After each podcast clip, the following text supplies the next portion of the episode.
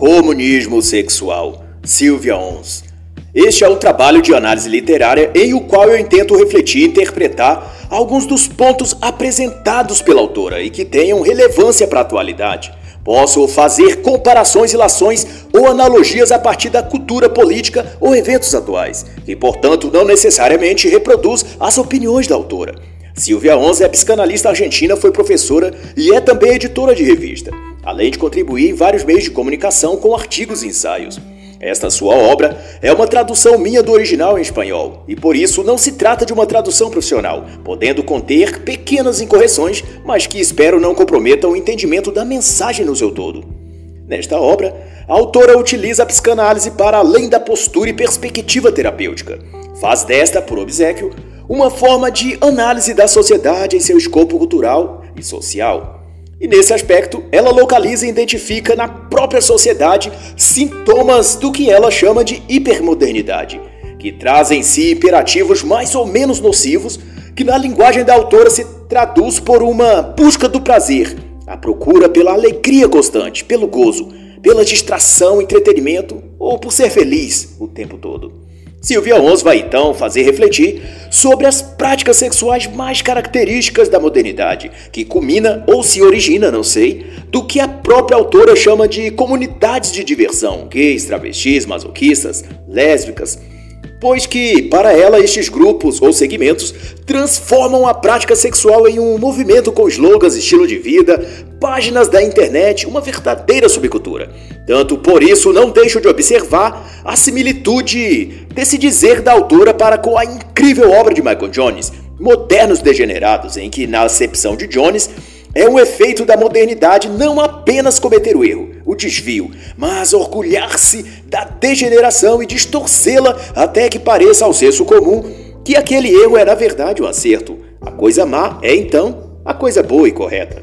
E é justamente desse pano de fundo que a doutora Silvia analisa as questões das práticas sexuais modernas, abraçadas na modernidade pelos chavões e premissas da liberdade sexual. E dessa perspectiva, a busca pelo prazer e pela felicidade se torna uma espécie de apetite, onde os indivíduos são submetidos a viver o tempo todo com essa fome pelas sensações físicas de êxtase, de saciedade, de satisfação ininterrupta. Porque, aliás, a felicidade na cultura moderna foi atrelada a uma sensação puramente do corpo.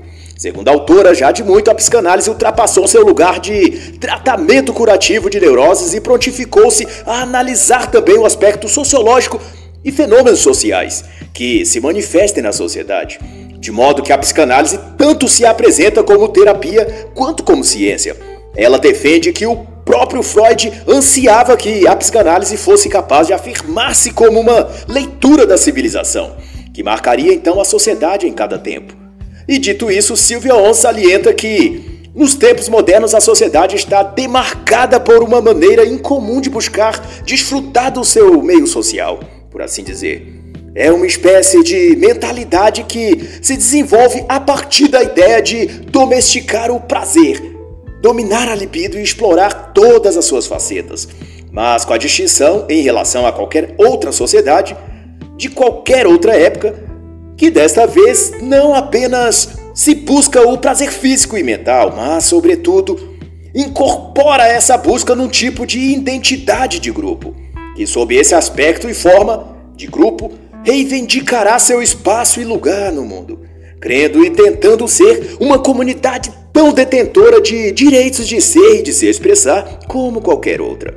São estas, no dizer de Silvia Ons, as comunidades de diversão, grupos que confessam um gosto particular sobre o sexo, mas com a especificidade de apregoar, por assim eles creem, estar desfrutando ou experienciando a plena e verdadeira liberdade.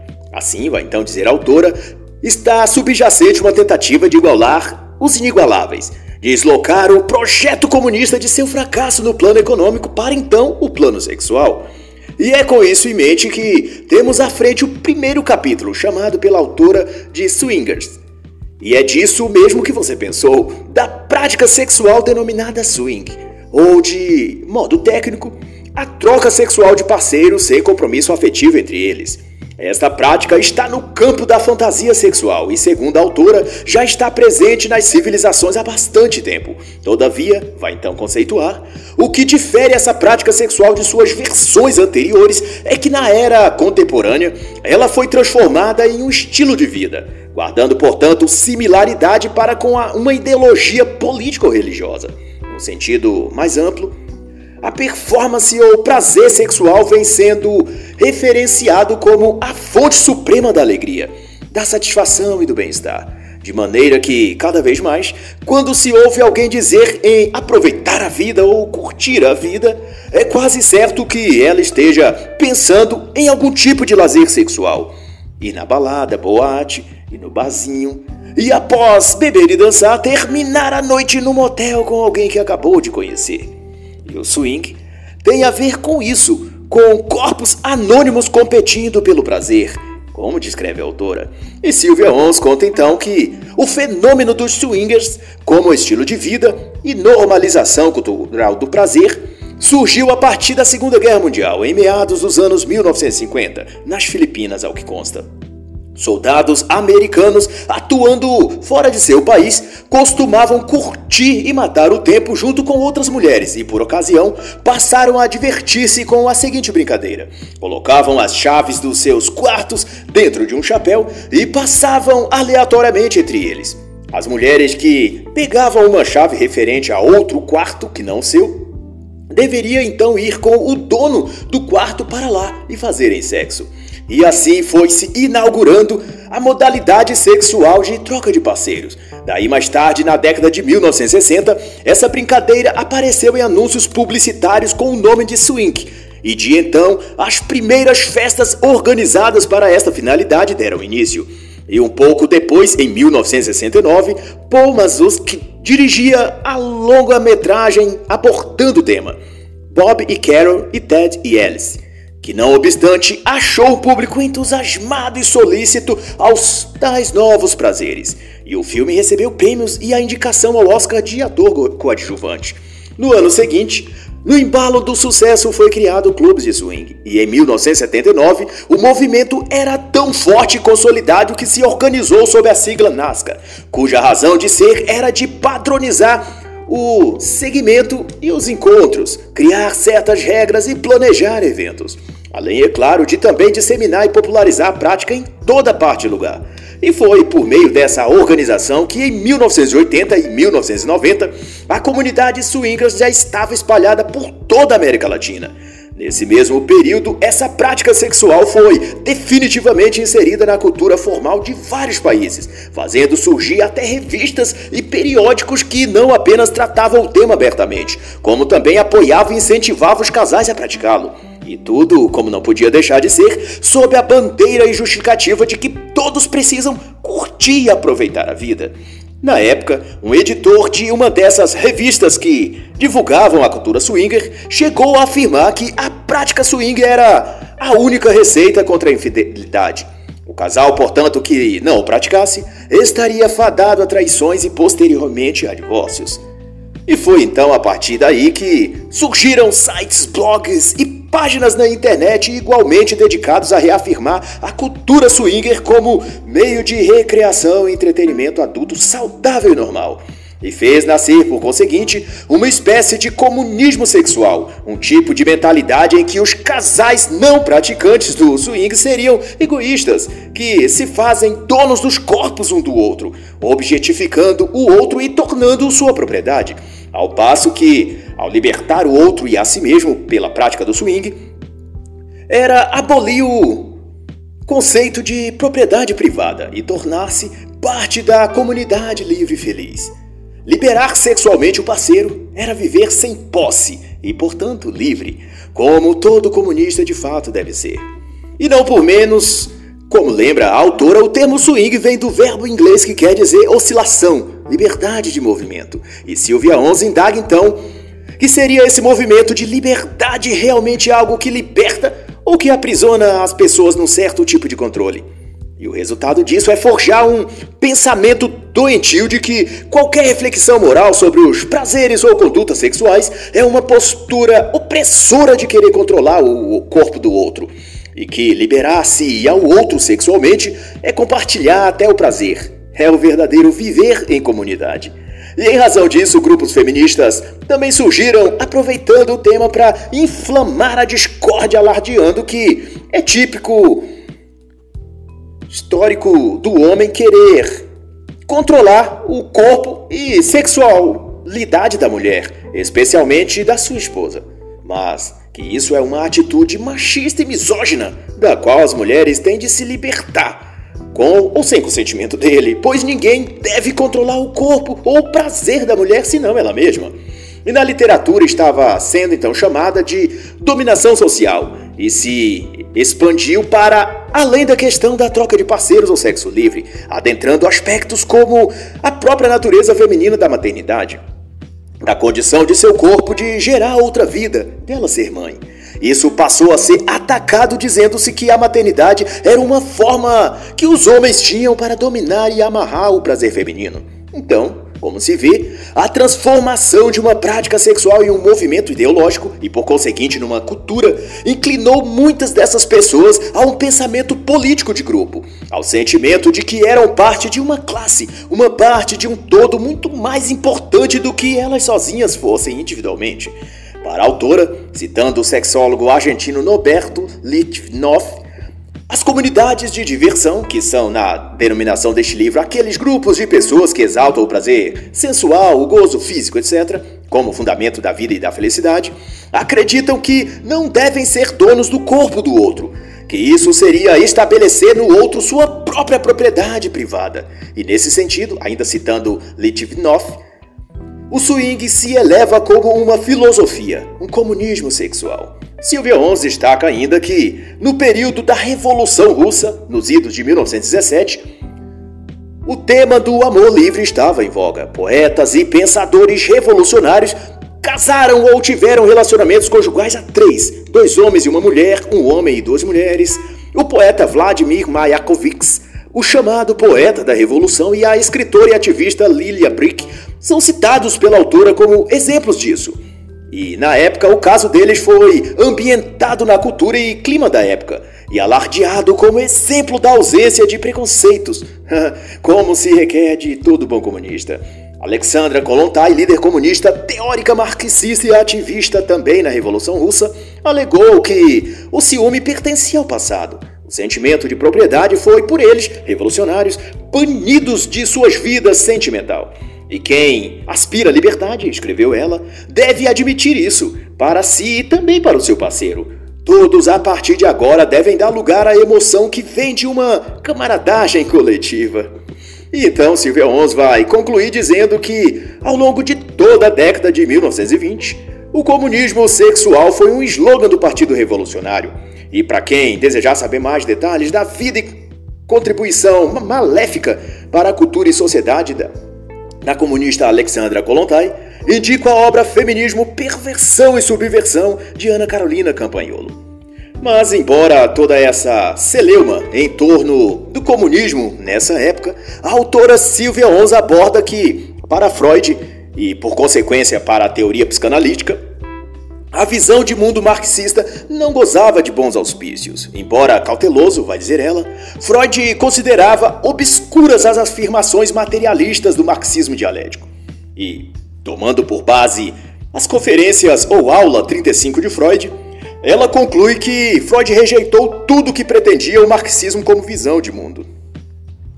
E Silvia situa, por sua vez, a prática ou ideologia swinger nesse espectro de coletivizar a sociedade, de homogeneizá-la, com a distinção de localizá-la no aspecto físico do prazer, do sexo e das relações conjugais, já que no escopo político e econômico o coletivismo social não havia dado certo. Mas Silvia também vê na raiz disso a caracterização do mundo e das pessoas, por consequência, como uma imagem e isso quer dizer a transfiguração da própria sociedade e indivíduo à condição de mera fotografia. Uma cena de espetáculo onde todos olham todos e tiram disso seu prazer. É o voyeurismo na forma modernizada e consentida. Posso citar que a ascensão das redes sociais define e exemplificam melhor isso. a ânsia e hábito de expor a si mesmo como meio, aliás, por meio de fotos e tornar público seus momentos familiares ou particulares e sentir prazer e contentamento em ser visto e em se ver também. As mesmas intimidades da vida dos outros é a mais clara demonstração de que a personalidade moderna é voyeurista. Em psicopatologia, voyeurismo é um distúrbio de ordem psicossocial, portanto, não é considerado normal, mas sim um desvio psicológico.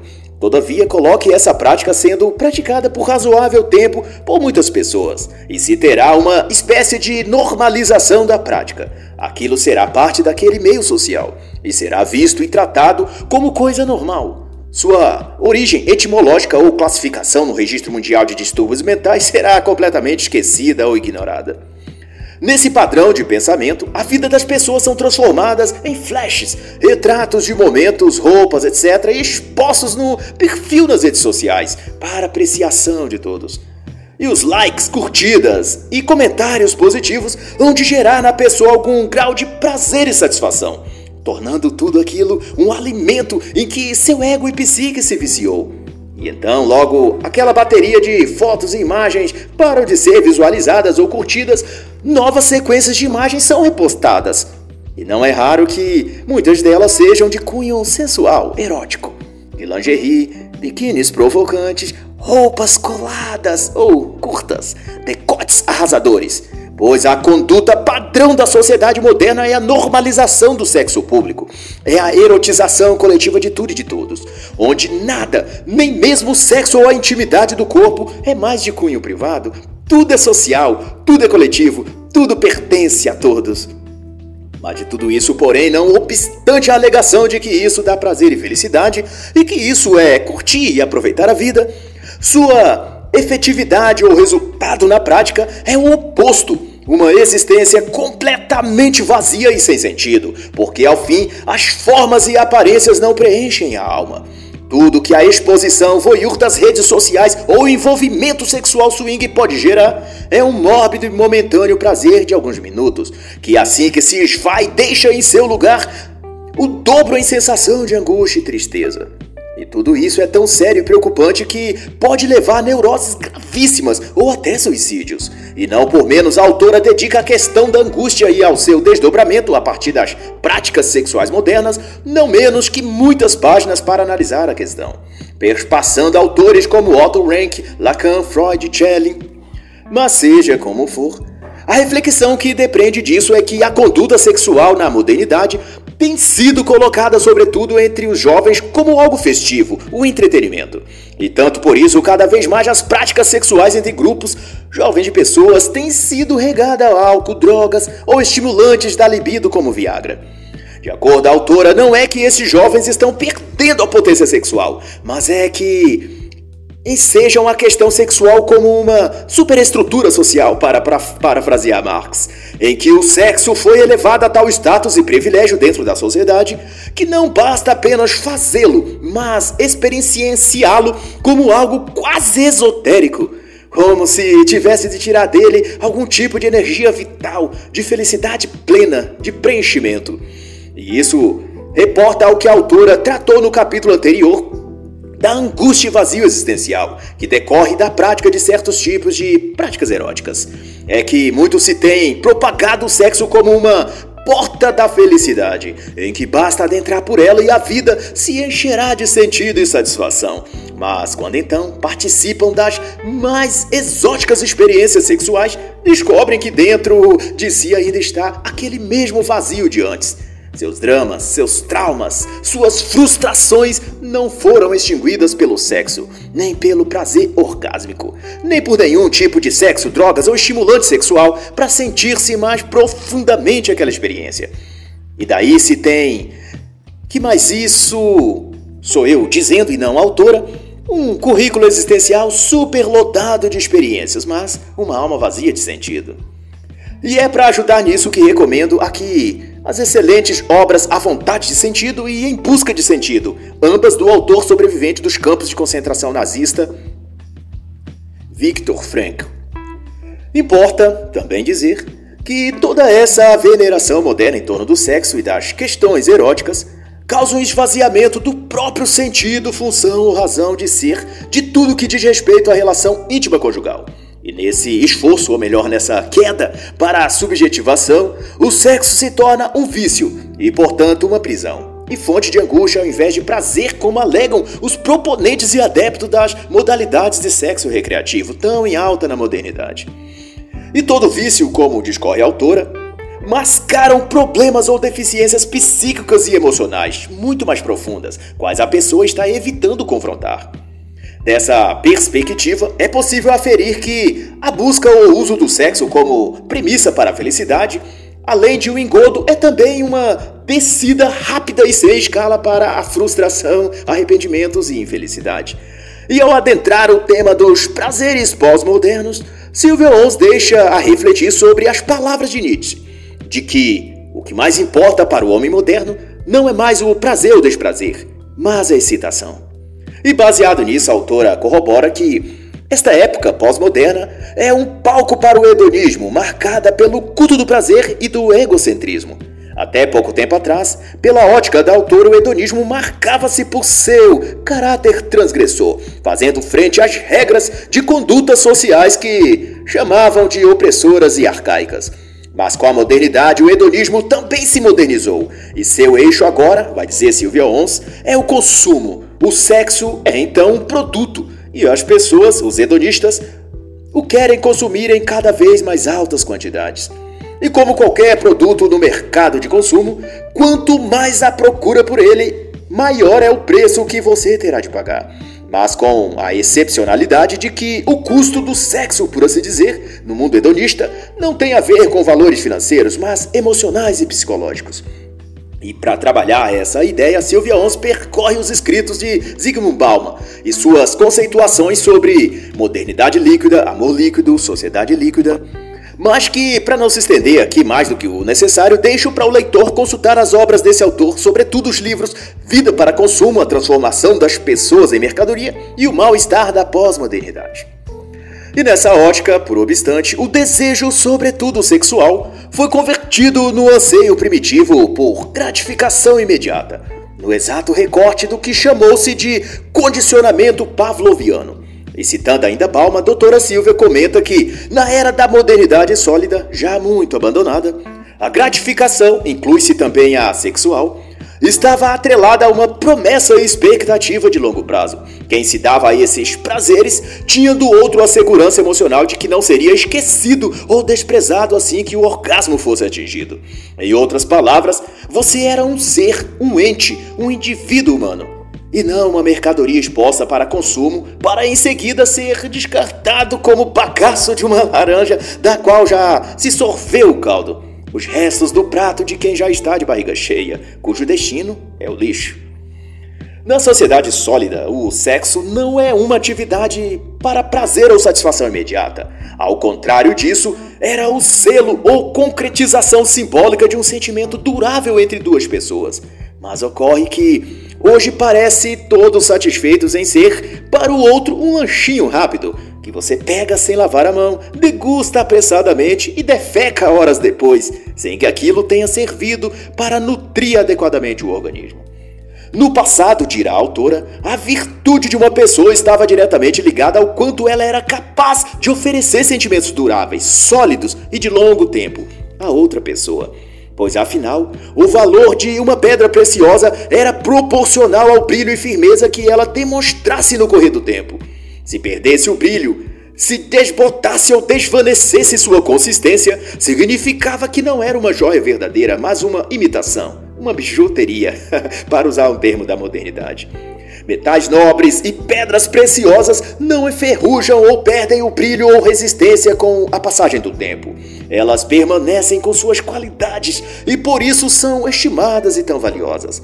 Vai então concluir a autora.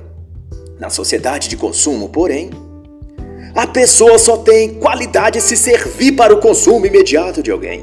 Seu brilho tem de ser instantâneo, mesmo que seja superficial.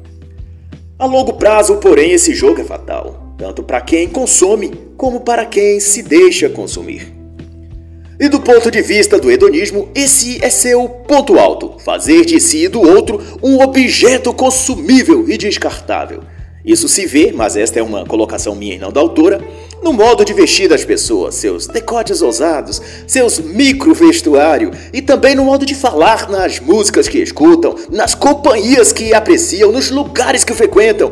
De tudo se extrai um print, digamos, do que aquela pessoa está tentando ser, isto é, um objeto, uma mercadoria, um produto disponível para consumo e descarte. Até o ponto, agora a fala é da autora, que o hedonismo, por ela praticado, dá as mãos ao nilismo, aonde e a partir de quando todo o dano físico e mental de ter vivido hedonisticamente busca ser apaziguado na negação da transcendente, e daí para a negação do sentido das coisas, e por fim, na negação de tudo. E recorrendo às reflexões de Silvio Maresca, escritor, periodista e graduado em filosofia, ela enseja que o niilismo, depois de corroer tudo e esvaziar a alma da pessoa e tirar dela a fé, a esperança e todo outro sentimento existencial, ele avança sobre a mente do indivíduo em forma de um ascetismo, e de então a coisa que antes estava vazia de sentido, agora passa a ser vista como abrigando alguma negatividade intrínseca. E a visão de neutralidade de antes é trocada por uma postura e atitude agressiva diante das coisas. Pelo álibi de que as coisas ao redor de si, ou algumas delas pelo menos, estão carregadas de tendências negativas ocultas, que precisam então ser combatidas ou, no mínimo, refutadas. Essa explicação, a meu ver, esclarece o que acontece com muitos jovens que, ao perderem a fé religiosa, por qual motivo for, que quiser se alegar de uma atitude indiferente ou até zombeteira, não dando mais nenhuma importância aos assuntos religiosos, um tempo depois de ter entregado-se a uma vida dissoluta de sexo, bebidas ou drogas, voltam-se a se interessar ao tema religioso, mas dessa vez carregados de revolta e rancor, ofendendo, escarnecendo de tudo que é cristão ou que remeta à fé em Deus. Ele passa a odiar aquilo que um tempo antes ele apenas ignorava. Faz todo sentido para mim que o hedonismo conduz sim ao niilismo e depois ao ascetismo hedonista. Portanto, para quem sabe ajudar aqueles que se encontram porventura em alguns desses estágios, eu indico a obra Porcos na Sala de Frank e Ida Mai que trata certas posturas e premissas do ponto de vista do sobrenatural, que ao meu ver talvez estejam certo esses autores, de que há alguns limites no ser e agir dos seres humanos que quando ultrapassados podem estar a indicar algum tipo de opressão espiritual e que precisa, portanto, ser tratado com libertação espiritual e não com filosofia ou psicanálise. De todo modo, deixo a indicação. E algo também importante mencionado pela autora, já em outro capítulo, é de que muito dessa inclinação, digamos assim, ao hedonismo e a práticas que elevam o prazer e as sensações físicas como requisito para ser feliz, digo, beber, fumar, consumir drogas, participar de orgias sexuais, etc., tem sua raiz na concepção de que tudo que é em grupo ou aprovado pelo grupo ou ainda praticado por um grupo automaticamente recebe um selo de validação como se aquilo passou então a ser certo, respeitável ou digno de ser imitado apenas porque é praticado por um grupo. E quanto maior esse grupo que apoia ou faz determinada coisa, mais significa que aquilo está certo. É por isso, por exemplo, faço eu um comentário aqui, que se vê muitas feministas tirarem a blusa em público, mostrar os seios, escrever no corpo sou vadia, ou urinar e defecar em foto de candidato político à vista de todos sem pudor ou sem receio, crendo ainda estar praticando não um ato ridículo e nojento, mas uma legítima forma de protesto. Isso porque, se muitos fazem ou estão a participar daquele grupo, de algum modo isso parece ser algo probo, correto e impactante. Mas do ponto de vista positivo, é claro. E este é o mesmo princípio de condicionamento ou de sujeição psicológica grupal que estimula as pessoas a também aderir a piercing espalhafatosos, tatuagens exóticas ou em lugares incomuns do corpo, usar roupas muito extravagantes ou desconfortavelmente sensuais. Isso sem dizer dos cortes de cabelo, remodelagens ou enxertos cirúrgicos no corpo. Tudo isso pode estar se processando sob um pano de fundo mental, em que no inconsciente desses indivíduos está a crença de que falam uma linguagem ou código secreto de grupo. E essa linguagem ou código opera neles em forma de uma voz motivacional que repercute em sua alma que precisam se divertir, se desinibir, se embriagar, se exceder, chocar, causar espanto, para que seu protesto seja ouvido, ou para que o mundo seja abalado, ou então, como é muito comum, a felicidade plena seja por ele sentida. E em sentido psicanalítico, corresponde a dizer, como destaca a autora, que todo excesso conduz à devassidão. E depois de sujeitado a este excesso, a liberdade torna-se sinônimo de falta de limites.